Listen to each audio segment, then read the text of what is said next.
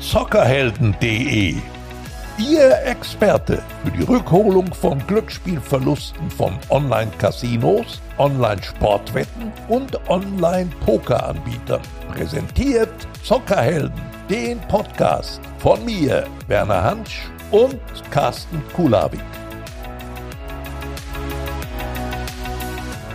Willkommen zur Ausgabe 6 unseres Podcasts Zockerhelden und heute zu Gast ein alter bekannter Rechtsanwalt Marc Ellerbrock vom Zockerhelden Gründungsteam. Willkommen Marc.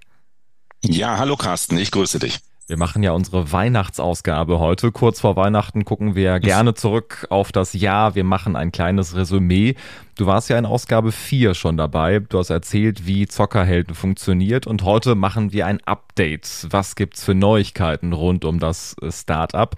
Zockerhelden ist ja seit Ende April am Markt. Wie hat sich das äh, Startup entwickelt? Gut, so viel kann man, glaube ich, auf jeden Fall sagen. Ähm, wir haben bereits mehrere Prozesse für Betroffene äh, geführt. Insgesamt konnten wir jetzt schon fast 1000 Anfragen verzeichnen. Das Volumen der Glücksspielverluste, die angefragt wurden, bewegt sich auf den wirklich immensen Betrag von fast 30 Millionen Euro zu. Also die Nachfrage ist da. Äh, offensichtlich ähm, ist es so, dass unsere Dienstleistung schon äh, einen Nerv getroffen hat. Ja, und 30 Millionen, ein Riesenbetrag. Du hast äh, gesagt, dass ein Prozess in der Regel so vier bis acht Monate dauert. Das heißt, es müssten ja inzwischen so die ersten Urteile reingekommen sein von Zockerhelden-Klienten. Kannst du uns da ein paar Beispiele nennen? Klar. Also bei der Dauer der Prozesse muss ich vielleicht vorher sagen, eher acht als vier Monate. Aber nichtsdestotrotz, wir haben in der Tat schon einige Verfahren beenden können. Wir haben auch schon rechtskräftige Entscheidungen. Ich äh, kann hier zum Beispiel sagen, Urteile des Land, der Landgerichte Siegen, Bochum, Augsburg, sind noch ein paar weitere. Ähm, ausnahmslos äh, wurden in diesen Verfahren unseren Klagen stattgegeben. Ja, nicht nur beim Fußball ist die weiße Weste von Torhütern wichtig. Du hast äh, gesagt, du hast bisher da keinen Prozess verloren. Hast du diese saubere Weste halten können bisher?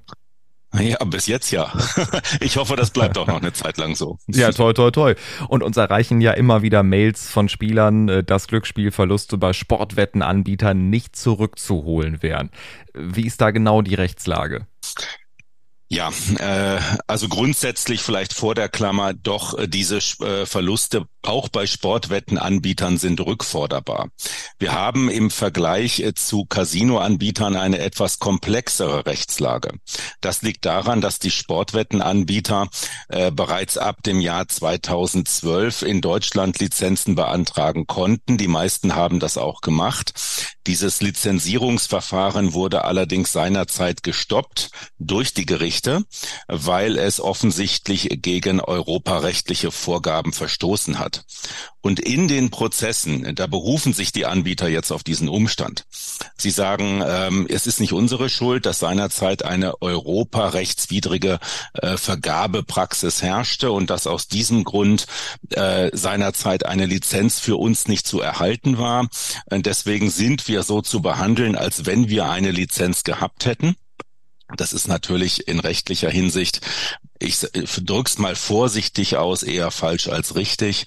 Ähm, das zeigt auch die Rechtsprechung der Gerichte. Wir haben mittlerweile einige oberlandesgerichtliche Entscheidungen vorliegen, zum Beispiel von den Oberlandesgerichten Bamberg, Dresden, Köln, demnächst auch Karlsruhe. Die sagen mhm. alle, nein, ähm, auch gegenüber Sportwettenanbietern können Sport äh, ja Verluste ähm, erfolgversprechend geltend gemacht werden. Und ganz wichtig, das betrifft auch die großen Anbieter. Also das betrifft auch Anbieter wie Typico, wie BWin, Betway, BetSafe, Bet365, Interwetten und so weiter und so fort. Die Thematik ist überall die gleiche. Verluste können zurückgefordert werden, zehn Jahre rückwirkend und im Regelfall bis Oktober oder November 2020. Und das ist eben ganz wichtig festzuhalten. Wir reden über die großen Player, wir reden über die großen Anbieter und wir reden äh, nicht nur über die kleine Wettbude. Was war bisher die größte Glücksspielverlustsumme, welche ihr zurückgefordert habt? Ähm, wenn ich jetzt zurückdenke an die letzten Monate, äh, das größte Volumen hatte ein Verfahren vor dem Landgericht Nürnberg-Fürth. Das ging gegen Electra Works, seinerzeit Betreiber von PokerStars. Und äh, der Rückforderungsbetrag belief sich auf 170.000 Euro. Auch ein Riesenbatzen Geld auf jeden Fall. Kann man apropos Geldsumme irgendwie einschätzen, ab welcher Summe so eine Rückforderung denn Sinn ergibt aus äh, Glücksspielverlusten, zum Beispiel von Online-Casinos oder Online-Sportwetten?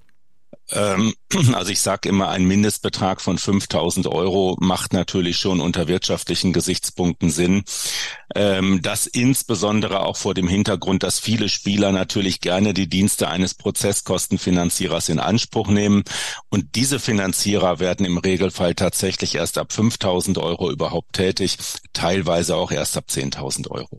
Es gibt ja auch oft so ein aggressives Marketing, wo auch Minderjährige zum Opfer fallen, die auch leichte Opfer werden können. Es gibt sogenannte Lootboxen. Das sind ja Pakete, die man bei so Spielen dazu kaufen kann. Also äh, man kann sich gegen Geld eben verbessern. Inzwischen werden auch in Österreich diese Geldeinsätze von Lootboxen auch als Loot Crate, Price Crate oder Beutebox eben aus Videospielen bekannt zurückgefordert.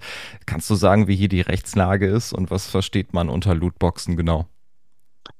Ja, Lootboxen. Hochinteressantes Thema. Juristisches Neuland in Deutschland im Gegensatz zu Österreich.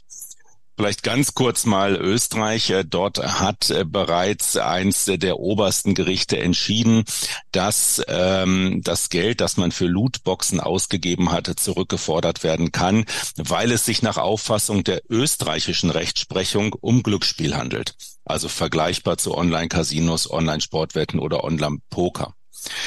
Ähm, eine Lootbox ist ein virtueller Zusatzinhalt. Wenn ich bestimmte Computerspiele spiele, bieten die Anbieter sehr häufig diese Lootboxen an. Das heißt, ich kaufe eine Box zu einem vorher festgelegten Preis. Ganz wichtig, ich weiß nicht, was drin ist. Ähm, erst wenn ich den Preis entrichtet habe und mir diese virtuelle Lootbox zur Verfügung gestellt wurde, üblicherweise über einen Download, erst dann kann ich die Box virtuell öffnen und mir den Inhalt anschauen. Und dieser Inhalt kann einen unterschiedlichen Wert haben. Und genau diese Ungewissheit über den Inhalt der Box ist das, was nach meiner Auffassung auch in Deutschland den Glücksspielcharakter eröffnet. Welche Anbieter betrifft das genau?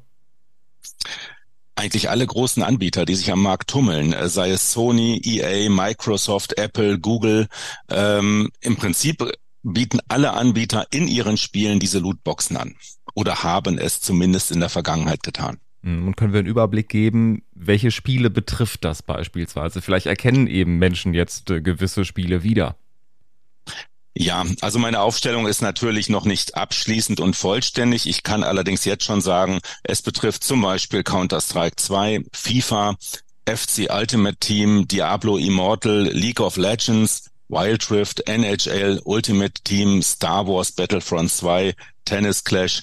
Wie gesagt, das ist erstmal eine grobe Übersicht. Es sind sicherlich noch viele weitere Spiele dabei. Mhm. Und was natürlich auch äh, die meisten kennen werden, ist FIFA, was du gerade genannt hast. Wenn ich jetzt FIFA gezockt habe und mir da eben mit so einer Lootbox ein äh, neues Skill gekauft habe, ne, habe ich dann theoretisch die Möglichkeit, da jetzt das Geld auch zurückzufordern.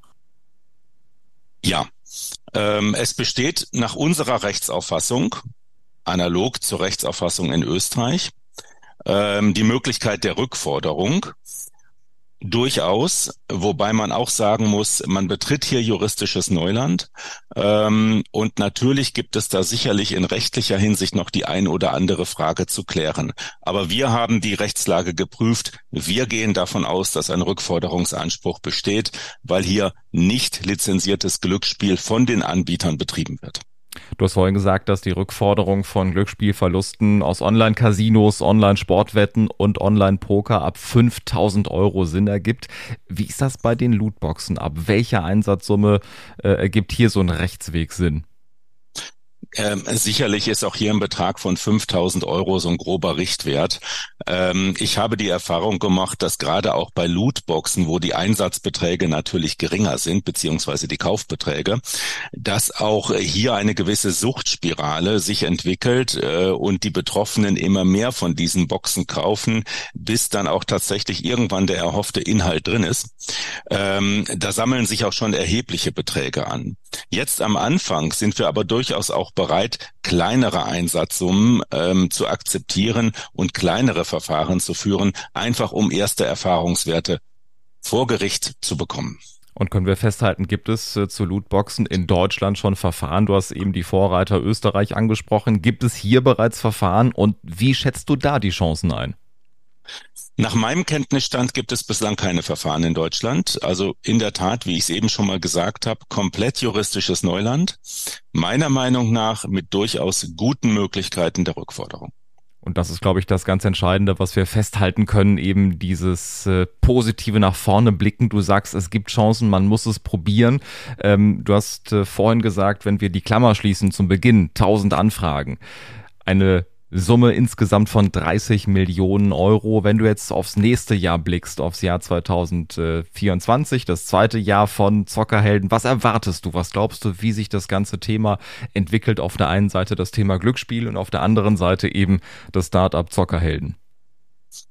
Ich glaube, sowohl als auch stehen wir vor einem spannenden Jahr. Ähm, das Thema Glücksspiel als solche, wir befinden uns ja in einer relativ neuen Regulierungsphase. Da muss man abwarten. Im Augenblick tummeln sich am deutschen Markt doch noch sehr viele illegale Anbieter. Ähm, und äh, man muss schauen, wie die zuständige Behörde diese Problematik im nächsten Jahr in den Griff bekommen wird. Was uns angeht mit Zockerhelden, so stellen wir fest, ähm, dass doch immer noch sehr, sehr viele Leute da draußen unterwegs sind, die die Möglichkeit der Rückforderung von Spielverlusten für den bekannten Zeitraum einfach noch nicht kennen. Mich erstaunt es immer wieder. Ähm, ich denke, wir werden noch präsenter werden in der Öffentlichkeit. Wir werden unser Angebot noch weiter versuchen zu vermitteln. Das betrifft sowohl die Möglichkeit der Rückforderung von Spielverlusten, aber ganz wichtig, über meinen Zockerheldenpartner Werner Hansch auch die Möglichkeit der Prävention und der Unterstützung im Suchtfalle. Da werden wir weiter richtig powern und Gas geben und ich glaube, wir werden ein gutes Jahr haben. Und du warst von Beginn an überzeugt, hier einen Nerv zu treffen bei vielen. Ähm, warst du trotzdem überrascht ein bisschen von dieser Riesenwelle an Rückmeldungen, die ihr bekommen habt? Ja, also ich hätte mit der großen Menge tatsächlich nicht gerechnet, muss ich ganz ehrlich sagen. Ähm, es gibt uns aber recht. Das muss ich auch sagen. Das sagt Marc Ellerbrock, Fachanwalt für Bank- und Kapitalmarktrecht und einer der führenden Anwälte im Bereich der Rückholung von Glücksspielverlusten. Vielen Dank fürs Gespräch. Alle Kontaktdaten zu euch gibt es auf zockerhelden.de. Vielen Dank, Marc. Carsten, vielen Dank auch dir.